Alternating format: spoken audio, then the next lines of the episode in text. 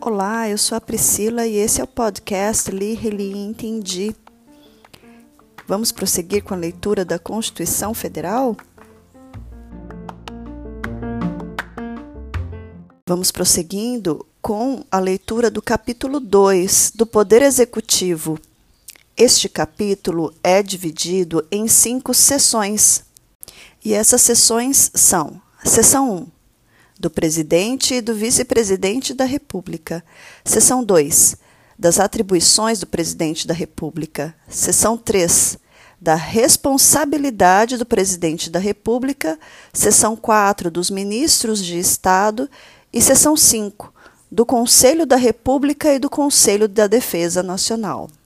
Começando então a leitura de hoje, capítulo 2 do Poder Executivo. Seção 1 do presidente e do vice-presidente da República. Artigo 76. O poder executivo é exercido pelo presidente da República, auxiliado pelos ministros de Estado. Artigo 77. A eleição do presidente e do vice-presidente da República realizar-se-á simultaneamente, no primeiro domingo de outubro, em primeiro turno, e no último domingo de outubro, em segundo turno, se houver, do ano anterior ao do término do mandato presidencial vigente. Parágrafo 1. A eleição do presidente da República importará a do vice-presidente com ele registrado.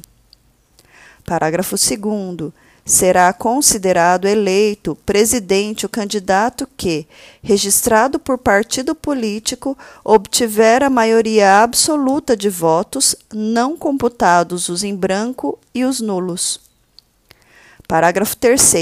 Se nenhum candidato alcançar maioria absoluta na primeira votação, far-se-á nova eleição em até 20 dias após a proclamação do resultado, concorrendo os dois candidatos mais votados e considerando-se eleito aquele que obtiver a maioria dos votos válidos. Parágrafo 4.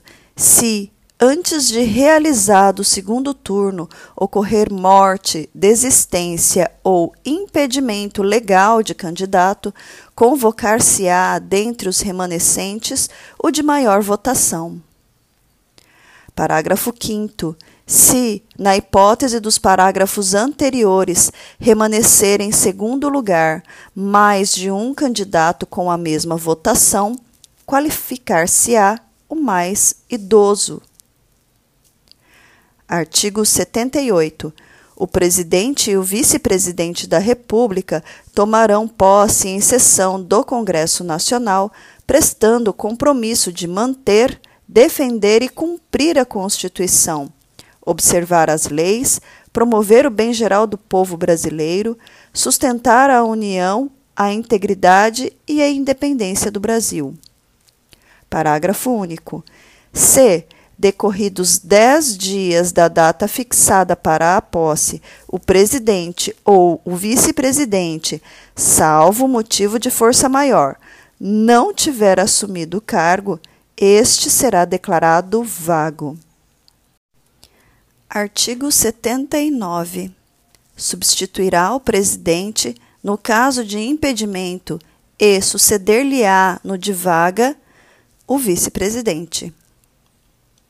Parágrafo único. O vice-presidente da República, além de outras atribuições que lhe forem conferidas por lei complementar, auxiliará o presidente sempre que por ele convocado para missões especiais. Artigo 80. Em caso de impedimento do presidente e do vice-presidente ou vacância dos respectivos cargos, serão sucessivamente chamados ao exercício da presidência o presidente da Câmara dos Deputados, o do Senado Federal e o do Supremo Tribunal Federal. Artigo 81. Vagando os cargos de presidente e vice-presidente da República, far-se-á eleição 90 dias depois de aberta a última vaga. Parágrafo 1. Ocorrendo a vacância nos últimos dois anos do período presidencial, a eleição para ambos os cargos será feita 30 dias depois da última vaga, pelo Congresso Nacional na forma da lei. Parágrafo 2. Em qualquer dos casos, os eleitos deverão completar o período de seus antecessores. Sobre este artigo 81, trago a ADI 5525, de relatoria do ministro Roberto Barroso, publicada no Diário de 29 de novembro de 2019. Abre aspas. O legislador ordinário federal pode prever hipóteses de vacância de cargos eletivos fora das situações expressamente contempladas na Constituição com vistas a assegurar a rigidez do processo eleitoral e a preservar o princípio majoritário. Não pode, todavia, disciplinar o modo de eleição para o cargo vago, diferentemente do que estabelece a Constituição Federal. Inconstitucionalidade do parágrafo 4 do artigo 224 do Código Eleitoral na redação dada pela Lei 13.165 de 2015, na parte em que incide sobre a eleição para presidente, vice-presidente e senador da República em caso de vacância, por estar em contraste com os artigos 81, parágrafo 1 e 56, parágrafo 2 do texto constitucional, respectivamente. É constitucional, por outro lado, o tratamento dado pela lei impugnada à hipótese de dupla vacância dos cargos de governador e prefeito. É que, para esses casos, a Constituição não prevê solução única. Assim, tratando-se de causas eleitorais de extinção do mandato, a competência para legislar a respeito pertence à União por força do disposto no artigo 22, inciso 1 da Constituição Federal, e não aos entes da Federação, aos quais compete dispor sobre a solução de vacância por causas eleitorais de extinção de mandato, na linha, na linha da jurisprudência do STF. No tocante à exigência de trânsito em julgado da decisão que implica na vacância do cargo, prevista no artigo 224, parágrafo 3 do Código Eleitoral, seus efeitos práticos conflitam com um princípio democrático e a soberania popular. Isto porque, pelas regras eleitorais que institui, pode ocorrer de a chefia do Poder Executivo ser exercida por longo prazo por alguém que sequer tenha concorrido ao cargo. Dessa forma, a decisão de última ou única instância da Justiça Eleitoral que importe o indeferimento do registro, a cassação do diploma ou a perda do mandato de candidato eleito em pleito majoritário, em regra, será executada imediatamente, independentemente do julgado dos embargos de declaração. Fecha aspas. Retornando à Constituição, artigo 82. O mandato do presidente da República é de quatro anos e terá início em 1 de janeiro do ano seguinte ao da sua eleição. Artigo 83. O presidente e o vice-presidente da República não poderão, sem licença do Congresso Nacional, ausentar-se do país por período superior a 15 dias, sob pena de perda do cargo. Seção 2 das atribuições do Presidente da República. Artigo 84. Compete privativamente ao Presidente da República. Inciso 1. Nomear e exonerar os ministros de Estado. Inciso 2. Exercer, com o auxílio dos ministros de Estado, a direção superior da administração federal. Sobre este inciso, leio a DI 2095 de relatoria da ministra Carmen Lúcia, publicada no Diário de 26 de novembro de 2019. A atuação da Agência Estadual de Regulação dos Serviços Públicos do Rio Grande do Sul, a GERGS, não se opõe à autonomia do chefe do Poder Executivo, inciso 2 do artigo 84 da Constituição da República. Não lhe incumbe atuar na conformação de políticas de governo, mas prevenir e arbitrar, conforme a lei e os contratos, os conflitos de interesses entre concessionários e usuários, ou entre aqueles e o poder concedente. Também a ADI 179 de relatoria do ministro Dias Toffoli, publicado no Diário de 28 de março de 2014. É inconstitucional qualquer tentativa do Poder Legislativo de definir previamente conteúdos ou estabelecer prazos para que o Poder Executivo, em relação às matérias afetas à sua iniciativa, apresente proposições legislativas, mesmo em sede da Constituição Estadual, porquanto ofende na seara administrativa a garantia de gestão superior dada ao chefe daquele poder Retornando à Constituição Federal, inciso 3. Iniciar o processo legislativo na forma e nos casos previstos nesta Constituição. Inciso 4. Sancionar, promulgar e fazer publicar as leis, bem como expedir decretos e regulamentos para sua fiel execução. Com relação a este inciso, Cito a ADI 4218, de relatoria do ministro Luiz Fux, é, publicada no Diário de 19 de fevereiro de 2013. É disso na doutrina que, abre aspas, a finalidade da competência regulamentar é a de produzir normas requeridas para a execução de leis quando estas demandem uma atuação administrativa a ser desenvolvida dentro de um espaço de liberdade exigente de regulação ulterior, a bem de uma aplicação uniforme da lei, isto é, respeitosa do princípio da igualdade de todos os administrados. Fecha aspas, Melo Celso Antônio Bandeira D, Curso de Direito Administrativo, 21ª edição, São Paulo, Malheiros, 2006, página 336. Retornando à Constituição, inciso 5. Vetar projetos de lei, total ou parcialmente.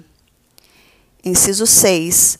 Dispor mediante decreto sobre a linha A organização e funcionamento da administração federal, quando não implicar aumento de despesa nem criação ou extinção de órgãos públicos.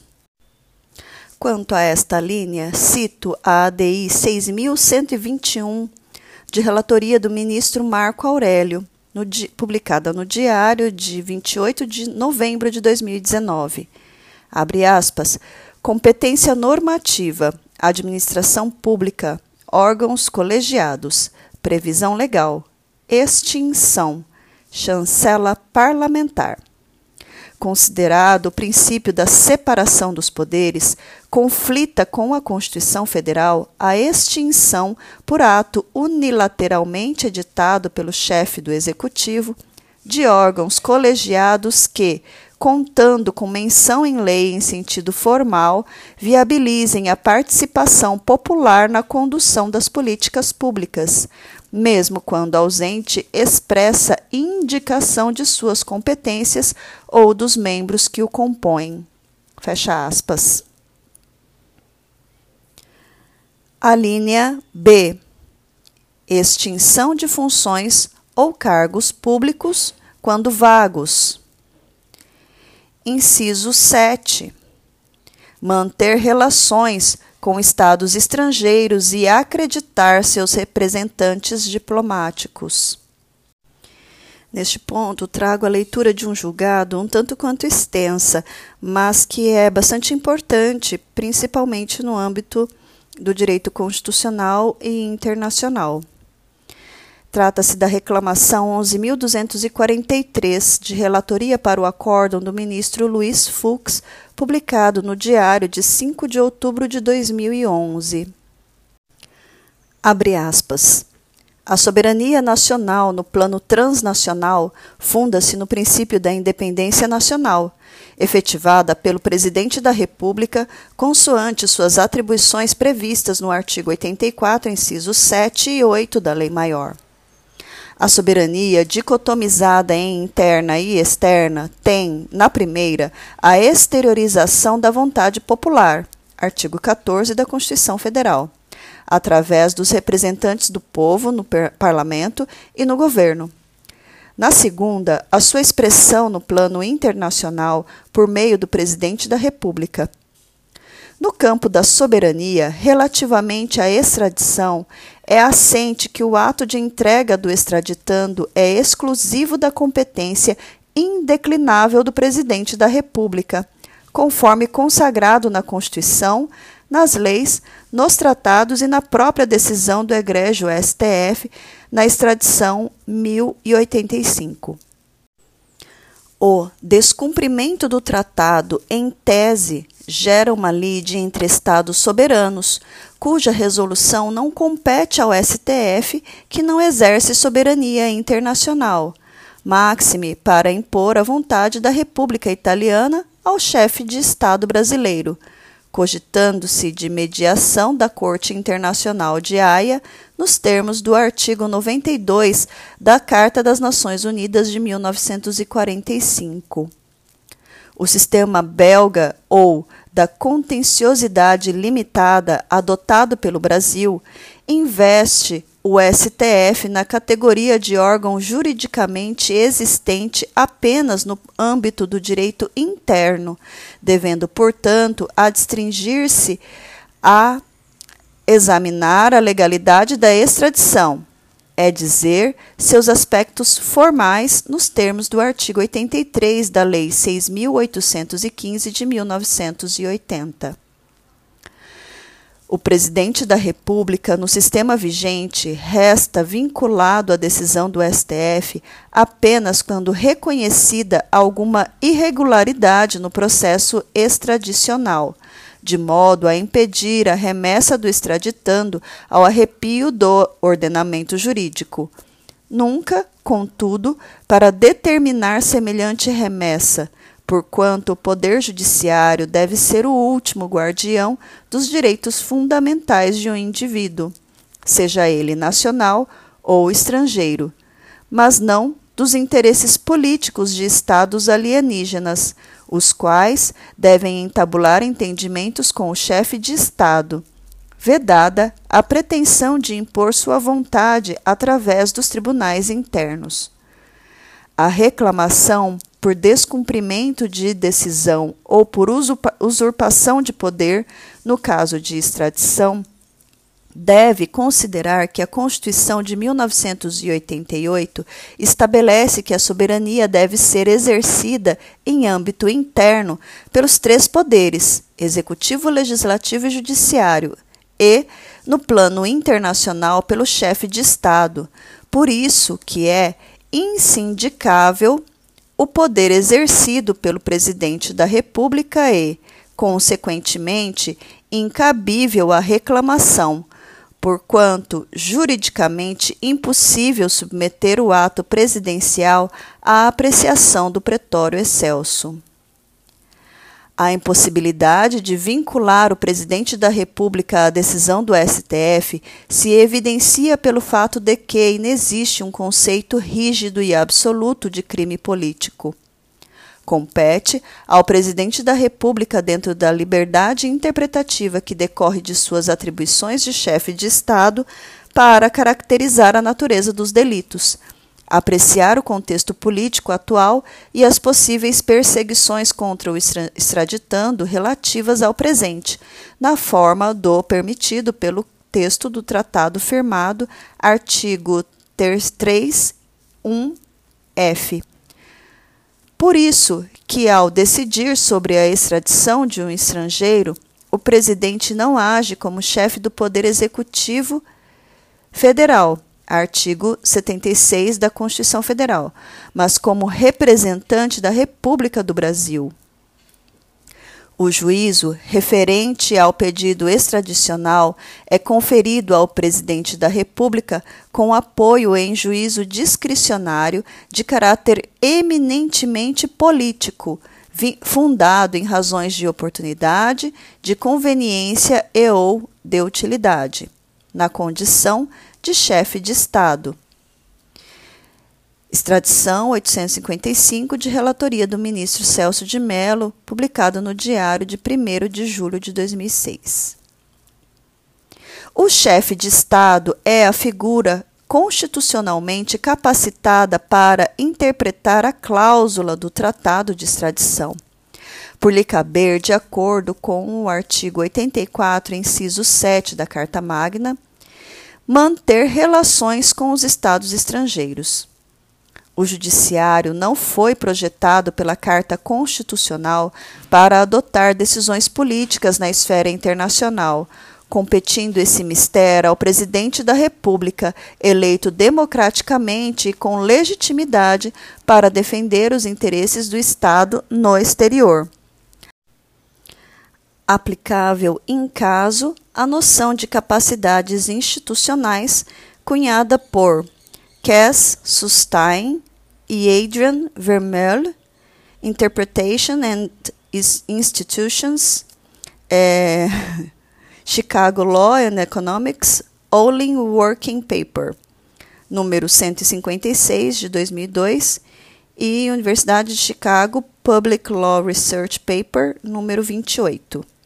Fecha aspas e termina aqui o julgado retornando à Constituição, compete privativamente ao Presidente da República ainda, inciso 8, celebrar tratados, convenções e atos internacionais sujeitos a referendo do Congresso Nacional. Aqui cito uma DI 1480 de relatoria do ministro Celso de Mello, publicado em 2001, 18 de maio o exame da vigente Constituição Federal permite constatar que a execução dos tratados internacionais e a sua incorporação à ordem jurídica interna decorrem, no sistema adotado pelo Brasil, de um ato subjetivamente complexo, resultante da conjugação de duas vontades homogêneas: a do Congresso Nacional, que resolve definitivamente mediante decreto legislativo sobre tratados, acordos ou atos internacionais, conforme o artigo 49, inciso 1 da Constituição, e a do presidente da República, que além de poder celebrar esses atos de direito internacional, nos termos do artigo 84, inciso 8 da Constituição, também dispõe, enquanto chefe de Estado que é, da competência para promulgá-los mediante decreto o ITER procedimental de incorporação dos tratados internacionais, superadas as fases prévias da celebração da Convenção Internacional, de sua aprovação congressional e da ratificação pelo chefe de Estado, conclui-se com a expedição pelo chefe, pelo presidente da República, de decreto de cuja edição derivam três efeitos básicos que lhe são inerentes. A. A promulgação do Tratado Internacional. B. A publicação oficial de seu texto. E C. A executoriedade do ato internacional, que passa então e somente então a vincular e a obrigar no plano do direito positivo interno. Precedentes do próprio STF. Retornando à Constituição, inciso 9. Decretar o estado de defesa e o estado de sítio. Inciso 10. Decretar e executar a intervenção federal. Inciso 11. Remeter mensagem e plano de governo ao Congresso Nacional por ocasião da abertura da sessão legislativa, expondo a situação do país e solicitando as providências que julgar necessárias. Inciso 12. Conceder indulto e comutar penas, com audiência, se necessário, dos órgãos instituídos em lei. Neste ponto, trago a ADI 5874 de relatoria para o acórdão do ministro Alexandre de Moraes, publicada no informativo 939 de maio de 2019. Esse julgado é um tanto quanto extenso também, mas muito importante neste ponto aqui. Então vamos lá. Em conclusão de julgamento, o plenário, por maioria, não referendou medida cautelar concedida em ação direta de inconstitucionalidade e julgou improcedente o pedido nesta formulado contra os artigos 1, inciso 1, 2, parágrafo 1, inciso 1, 8, 10 e 11 do Decreto 9.246 de 2017 a norma impugnada dispõe sobre a concessão de indulto natalino e a comutação de penas, informativos 924 e 925. Prevaleceu o voto do ministro Alexandre de Moraes, que sublinhou existir complexo mecanismo de freios e contrapesos de controles recíprocos ao lado das funções preponderantes de cada um dos poderes Dentro desse mecanismo, a Constituição Federal estabelece a possibilidade da outorga por parte do presidente da República de graça, indulto ou comutação de penas. Artigo 84, inciso 12.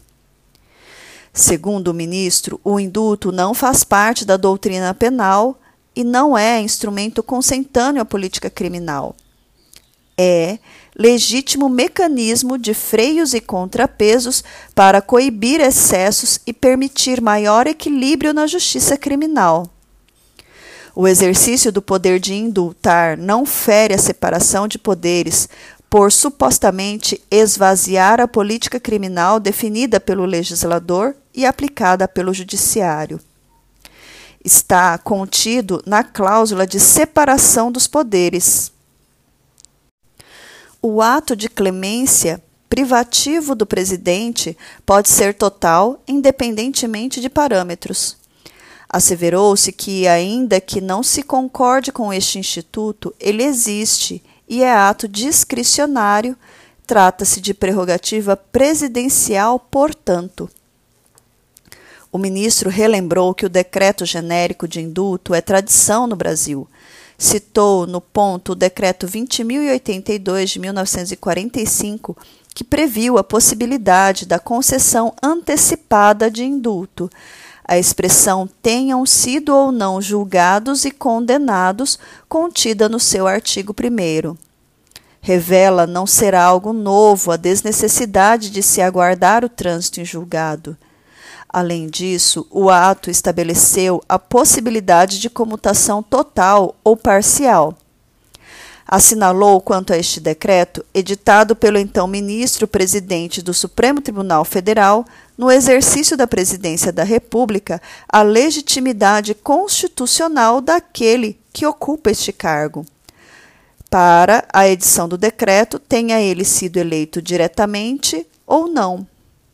Em seguida, assegurou não ser novidade, de igual modo, a possibilidade de o indulto abranger as penas pecuniárias. Reportou-se ao, ao, artigo 1, parágrafo único, do Decreto 48.136 de 1960 Acrescentou que, após a promulgação da Constituição Federal de 88, o Decreto 97.164 de 1988, em seu artigo 4, permitiu express expressamente a aplicabilidade do indulto antes do trânsito em julgado. Para o ministro Alexandre de Moraes, o decreto, no entanto, não é imune ao controle jurisdicional e está sob o império da Constituição. O artigo 5, inciso 43 da Constituição Federal, fixa limitação expressa ao Instituto. O indulto e a comutação da pena configuram típicos atos de governo caracterizados pela discricionariedade do presidente da República, respeitados os limites manifestos na Constituição, como limite implícito, o STF já reconheceu a impossibilidade de eventualmente ser outorgada a clemência soberana ao extraditando, uma vez que o objeto de indulgência príncipes se restringe exclusivamente ao plano dos ilícitos penais sujeitos à competência jurisdicional do Estado brasileiro. Por outro lado, o ato de indulto não é passível de restrição fora dos parâmetros constitucionais. É admissível a revisão judicial de todas as espécies dessa clemência para se verificar o cumprimento dos requisitos da Constituição. Entretanto, não cabe a análise de seu mérito, do juízo de conveniência e oportunidade, ou seja, adentrar ao mérito das escolhas do presidente da República feitas dentre as opções constitucionalmente lícitas. Não é possível trocar o subjetivismo do chefe do executivo pelo subjetivismo de outro poder. Não compete ao Poder Judiciário reescrever o decreto de indulto. Ou o STF entende que o presidente extrapolou o exercício de sua competência e declara a inconstitucionalidade do ato, ou, mesmo que não esteja de acordo com a opção, compreende que ele cumpriu as exigências constitucionais. O tribunal não pode fixar requisitos, haja vista que ao Poder Judiciário também se impõe o império da Constituição da República. Se o STF fixar condições para o decreto analisado, estará fixando também para todos os subsequentes e, portanto, estará legislando. O ministro asseverou que, se fosse admitida por via judicial a exclusão de certos crimes, como os de corrupção e os contra a administração pública, o Poder Judiciário atuaria como legislador positivo. No ponto reputou não haver comprovação, mas apenas insinuação de desvio de finalidade do decreto. Se houvesse desvio pela teoria dos motivos determinantes, o judiciário poderia anulá-lo. Asseverou a constitucionalidade dos preceitos impugnados, restabelecido na íntegra o decreto de indulto. Em suma, Quanto ao artigo 8, salientou que o indulto não se direciona somente às penas privativas de liberdade, mas também ao afastamento de sanções impostas por condenação judicial. Não haveria lógica em perdoar delitos mais graves e não os criminosos leves. Em relação ao artigo 10, considerou ser tradicional no ordenamento jurídico pátrio que a concessão de indulto ou comutação da pena possa alcançar a sanção de multa, aplicada isolada ou cumulativamente. A pena de multa é uma das sanções impostas e o indulto não abrange o ressarcimento ao erário. Em relação aos artigos 1 e 2, afirmou não ser possível excluir de sua abrangência crimes que a Constituição não autoriza excluir. Retomando a leitura da Constituição, ainda compete privativamente ao Presidente da República, inciso 13, exercer o comando supremo das Forças Armadas, nomear os comandantes da Marinha, do Exército e da Aeronáutica, promover seus oficiais generais e nomeá-los para os cargos que lhes são privativos. Inciso 14. Nomear, após aprovação pelo Senado Federal, os ministros do Supremo Tribunal Federal e dos tribunais superiores, os governadores de territórios, o Procurador-Geral da República, o presidente e os diretores do Banco Central e outros servidores, quando determinado em lei. Inciso 15. Nomear, observado o disposto no artigo 73, os ministros do Tribunal de Contas da União. Inciso 16. Nomear os magistrados nos casos previstos nesta Constituição e o advogado-geral da União. Inciso 17. Nomear membros do Conselho da República nos termos do artigo 89, inciso 7. Inciso 18. Convocar e presidir o Conselho da República e o Conselho de Defesa Nacional. Inciso 19. declarar guerra no caso de agressão estrangeira, autorizado pelo Congresso Nacional ou referendado por ele quando ocorrida no intervalo das sessões legislativas e, nas mesmas condições, decretar total ou parcialmente a mobilização nacional. Inciso 20. Celebrar a paz autorizado ou com referendo do Congresso Nacional. Inciso 21 conferir condecorações e distinções honoríficas. Inciso 22. Permitir, nos casos previstos em lei complementar, que forças estrangeiras transitem pelo território nacional ou nele permaneçam temporariamente.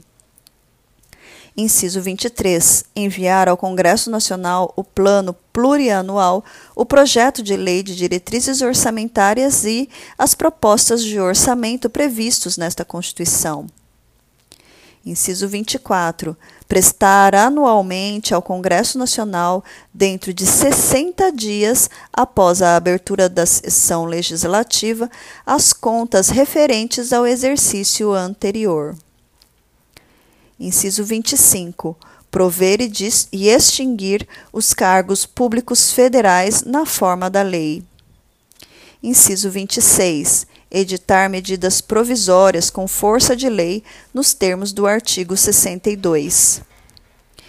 Inciso 27. Exercer outras atribuições previstas nesta Constituição. Parágrafo único.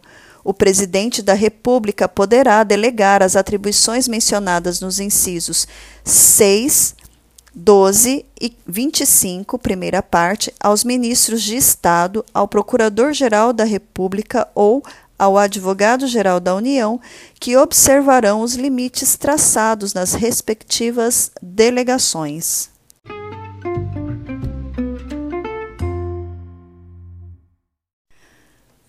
Seção 3 da Responsabilidade do Presidente da República, artigo 85. São crimes de responsabilidade os atos do Presidente da República que atentem contra a Constituição Federal e, especialmente, contra: inciso 1. A existência da União. Inciso 2. O livre exercício do poder legislativo, do poder judiciário, do Ministério Público e dos poderes constitucionais das unidades da Federação. Inciso 3 o exercício dos direitos políticos individuais e sociais. Inciso 4, a segurança interna do país. Inciso 5, a probidade na administração. Inciso 6, a lei orçamentária. Inciso 7, o cumprimento das leis e das decisões judiciais. Parágrafo único. Esses crimes serão definidos em lei especial que estabelecerá as normas de processo e julgamento. Com relação ao parágrafo único, leio a súmula vinculante 46. A definição dos crimes de responsabilidade e o estabelecimento das respectivas normas de processo e julgamento são da competência legislativa privativa da União. Artigo 86 admitida acusação contra o presidente da República por dois terços da Câmara dos Deputados, será ele submetido a julgamento perante o Supremo Tribunal Federal nas infrações penais comuns ou perante o Senado Federal nos crimes de responsabilidade. Sobre o tema, leio o agravo regimental no inquérito 4483 e inquérito 4327, de relatoria do ministro Edson Fachin, publicado no Diário de 9 de agosto de 2018. A imunidade formal prevista nos artigos 86 caput e 51 inciso 1 da Constituição Federal tem por finalidade tutelar o regular exercício dos cargos de presidente da República e de ministro de Estado razão pela qual não é extensível a codenunciados que não se encontram investidos em tais funções, incidência da súmula 245 do Supremo Tribunal Federal. Leio ainda a ação penal 595 de relatoria do ministro Luiz Fux, publicada no Diário de 10 de fevereiro de 2015. O artigo 86 caput da Constituição Federal, na sua exegese, impõe não seja exigida a admissão pelo legislativo da acusação criminal contra o chefe do executivo quando já encerrado o mandato do acusado. Ainda a petição 5.146 de relatoria do ministro Celso de Mello, em decisão monocrática publicada no Diário de 27 de fevereiro de 2014. O STF possui competência originária para processar pedido de explicações, formulado com apoio no artigo 144 do Código Penal quando deduzido contra o presidente da República, que dispõe de prerrogativa de foro, racione no muneris perante esta Corte Suprema, nas infrações penais comuns, conforme a Constituição, artigo 86 caput, combinado com o artigo 102, inciso 1, a linha B. Retornando à Constituição, no artigo 86, parágrafo 1 o presidente ficará suspenso de suas funções, inciso 1. Nas infrações penais comuns, se recebida a denúncia ou queixa-crime pelo Supremo Tribunal Federal. Inciso 2.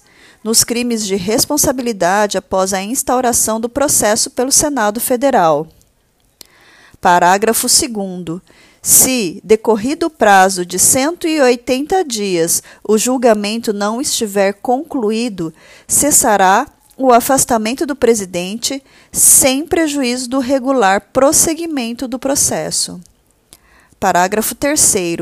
Enquanto não sobrevier sentença condenatória nas infrações comuns, o presidente da República não estará sujeito à prisão. Parágrafo 4 o presidente da República, na vigência de seu mandato, não pode ser responsabilizado por atos estranhos ao exercício de suas funções.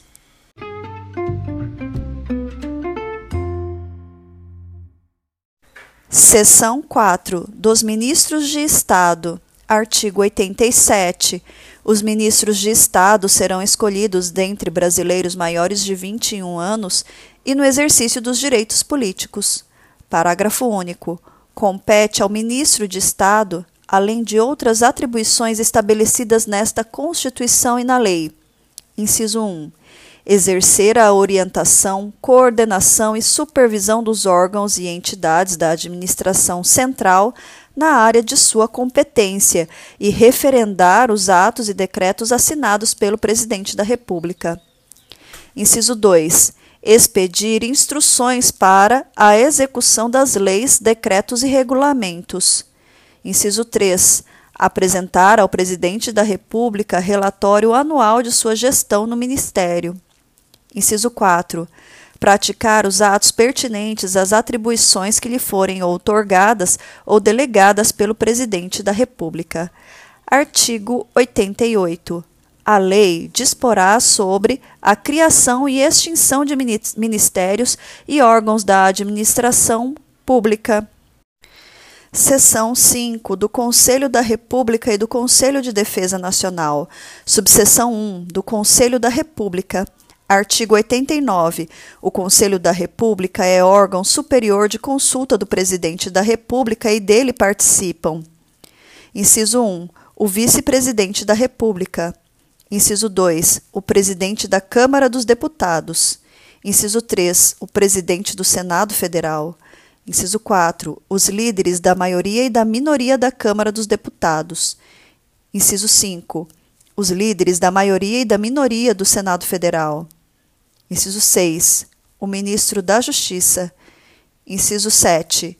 Seis cidadãos brasileiros natos com mais de 35 anos de idade, sendo dois nomeados pelo Presidente da República, dois eleitos pelo Senado Federal e dois eleitos pela Câmara dos Deputados, todos com mandato de três anos, vedada a recondução.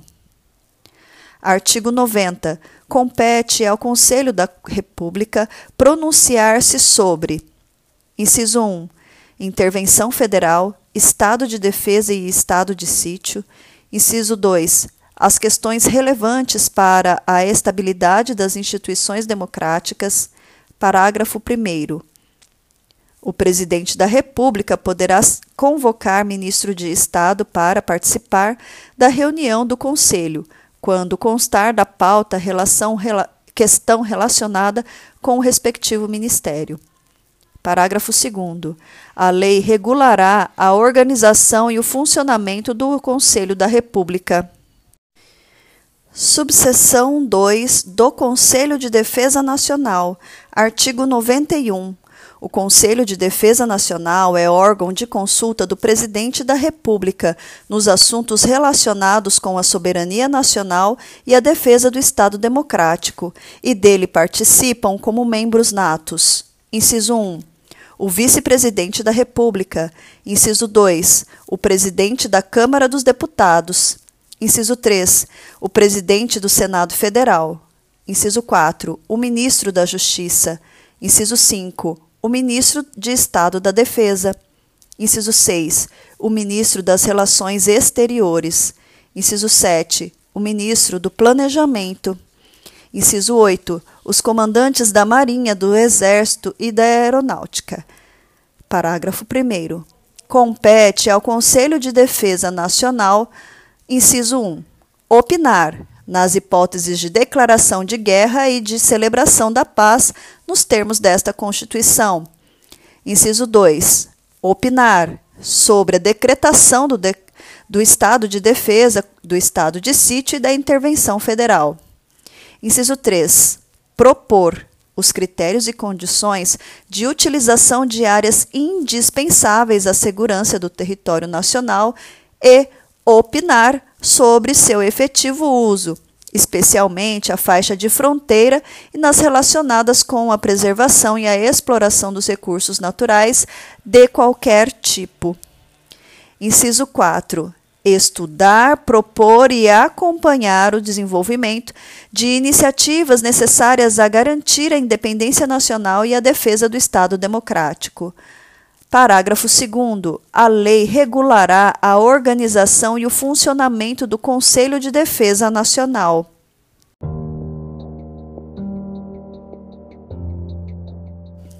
Assim finalizamos o capítulo 2, que trata do Poder Executivo. Um abraço e até mais!